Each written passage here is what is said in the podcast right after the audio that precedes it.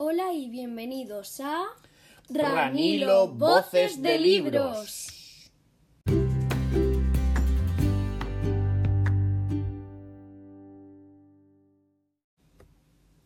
Vamos a escuchar el capítulo cuarto del libro Un paseo literario por calles de Murcia de Paco López Mengual. Dicho capítulo lleva por título La maldición del Romea.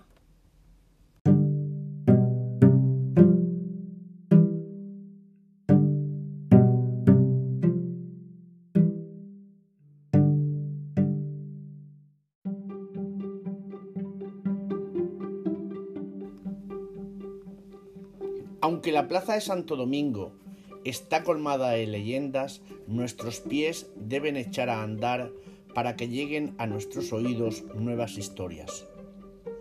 Abandonamos la plaza adentrándonos bajo el arco que une el Palacio Almodóvar, custodiado por dos salvajes de piedra que protegen su fachada, con la capilla El Rosario, ubicada en el interior de la iglesia de los dominicos.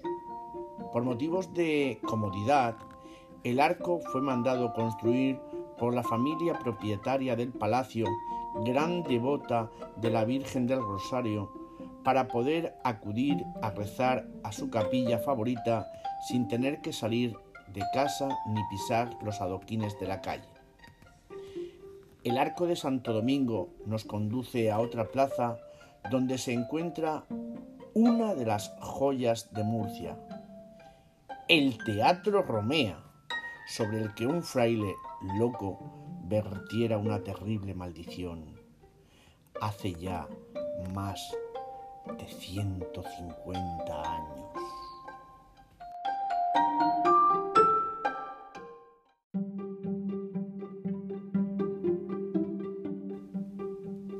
Gracias a la potente industria de la seda, Murcia había crecido mucho durante el siglo XVIII y el esplendor económico alcanzado se podía palpar en la ciudad, donde habían florecido multitud de nuevas iglesias y palacios barrocos. A pesar de ello, a mediados del XIX la ciudad aún no contaba con un gran teatro acorde con la categoría que había adquirido Murcia y del que sí disponían otras capitales de su mismo rango. En esos años, en nuestra ciudad solo existían algunas corralas donde se representaban humildes comedias y un pequeño teatro llamado del Toro. Hacía años que los murcianos no cesaban de requerir a las autoridades la construcción de un local donde pudiesen actuar las grandes compañías nacionales e internacionales recorrían el país con sus espectáculos. El Ayuntamiento de Murcia recoge la petición de la gente y empieza a buscar un amplio solar donde ubicar el edificio.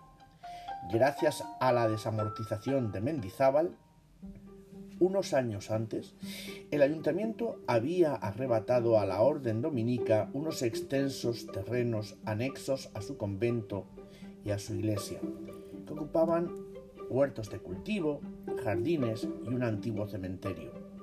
Los mandatarios municipales vieron en aquel solar el lugar idóneo para levantar el teatro.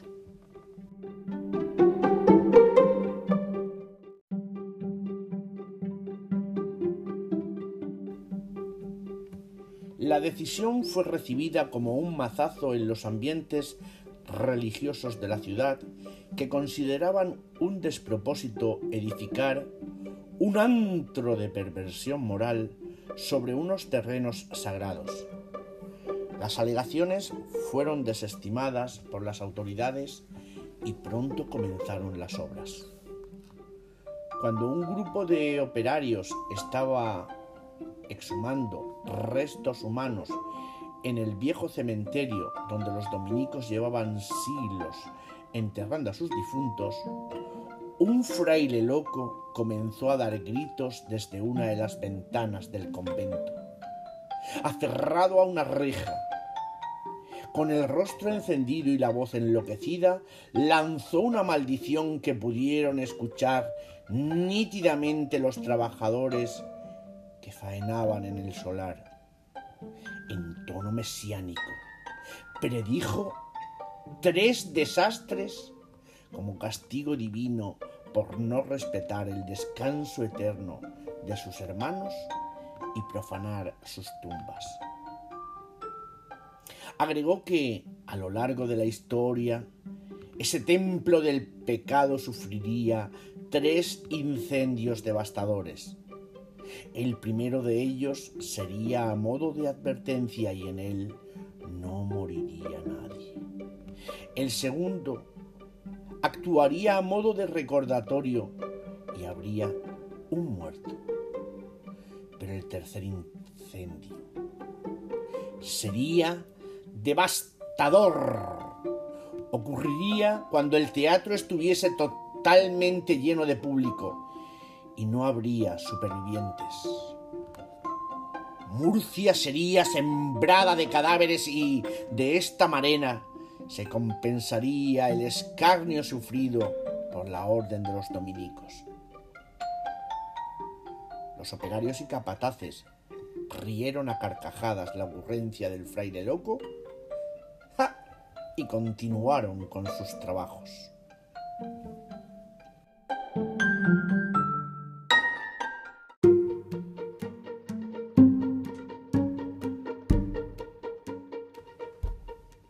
Cinco años después, el soberbio edificio era una realidad, un moderno y magnífico teatro que sería la envidia no solo de España, sino también de toda Europa. El 26 de octubre de 1862 se inauguró con el nombre de Teatro de los Infantes y el acto fue presidido por la reina Isabel II que acudió acompañada de sus hijos, los infantes de España, a quienes se les dedicaba el monumento. Habían llegado el día antes en ferrocarril a la estación del Carmen, que fue construida, al igual que el último tramo de la vía, para recibir a tan regios visitantes. En la obra inaugural actuó el murciano Julián Romea, que ya en esos momentos estaba considerado el mejor actor de Europa. Unos años después, tras la temprana muerte del artista, fueron muchas las voces que se alzaron pidiendo que el teatro de la ciudad llevase el nombre de tan insigne vecino. El ayuntamiento aceptó la propuesta y desde entonces lo conocemos como Teatro Romeo.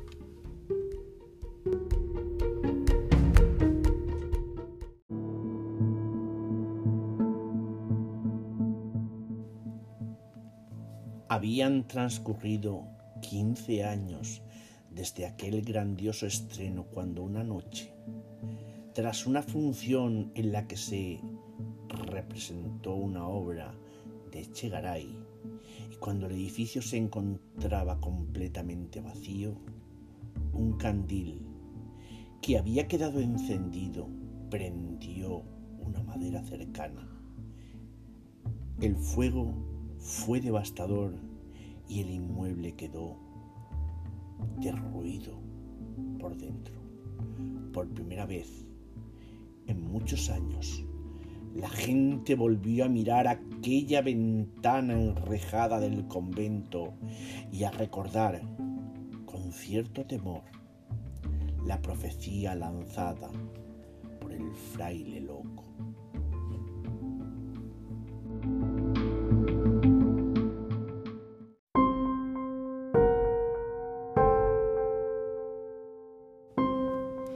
El Romea fue reconstruido y durante muchas temporadas no cesaron de representarse obras a las que acudían en masa los espectadores. Años y años de éxitos, aplausos y vítores. Pero la noche del 10 de diciembre de 1899, cuando apenas faltaban unos días para cambiar de siglo, y durante la representación de una zarzuela que irónicamente se titulaba Jugar con fuego, se declaró un incendio. Las llamas comenzaron en el escenario, al parecer por un fallo eléctrico en los cables. El teatro estaba lleno de público. pero la orquesta decidió continuar tocando mientras se desalojaba tranquilamente el inmueble. Solo cuando una llamarada prendió el telón, los músicos abandonaron sus instrumentos y salieron a la calle. El edificio fue desalojado con una ejemplar muestra de civismo mientras las llamas alcanzaban proporciones jamás vistas. Se cuenta que el resplandor se podía divisar desde Orihuela. Todas las campanas de las iglesias tocaron a fuego y la ciudad quedó sin suministro eléctrico. Cuentan las crónicas que el viento provocó una nube de pequeñas brasas y telas carbonizadas que caían como lluvia sobre Murcia. Todo el público se encontraba a salvo en la plaza, contemplando, impotente, cómo ardía su teatro, cuando un joven de 17 años, Antonio Garrido, que había asistido a la representación de la zarzuela, se dio cuenta de que había dejado su chaqueta en el interior y sin pensarlo, y ante el asombro y los gritos de la gente, se introdujo en el teatro en llamas con el propósito de recuperarla. Al día siguiente, cuando el incendio fue sofocado, encontraron su cadáver carbonizado en el interior. Había un muerto.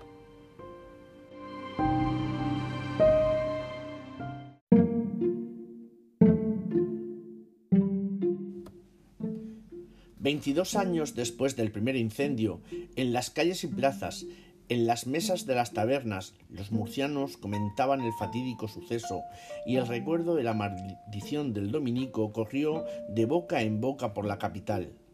Para incredulidad de todos, se había cumplido el segundo augurio. Durante estos días fueron muchos los que se acercaron a la plaza de Julián Romea y desde allí volvieron a mirar la ventana enrejada. Como no podía ser de otra forma, Obviando las pocas voces que pedían que fuera demolido para evitar nuevas tragedias, el Teatro Romea volvió a ser reconstruido y vuelto a inaugurar en 1901 con la actuación de la compañía de la mítica María Guerrero, que puso en escena la obra El estigma de don José Chegaray. El acto se aprovechó para nombrar al dramaturgo que ya cosechaba grandes éxitos como hijo predilecto de la ciudad. Desde entonces, en el Teatro Romea se han representado miles de obras, a las que ha acudido multitud de espectadores, pero también desde entonces, y por si acaso se cumpliese la última profecía del fraile loco que auguraba que el teatro se incendiaría por tercera vez cuando estuviese completamente lleno, en la taquilla siempre se deja una entrada sin vender para evitar así que nunca esté el aforo completo.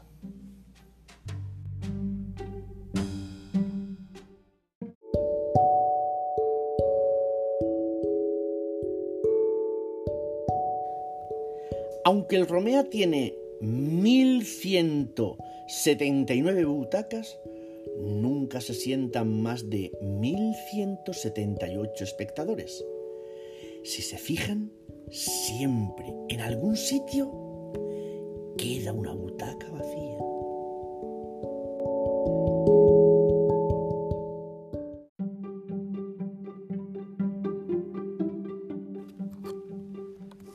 La maldición del Romea, páginas 41 a 49, es el cuarto capítulo del libro de Paco López Mengual titulado Un paseo literario por calles de Murcia, editado por Tirano Banderas.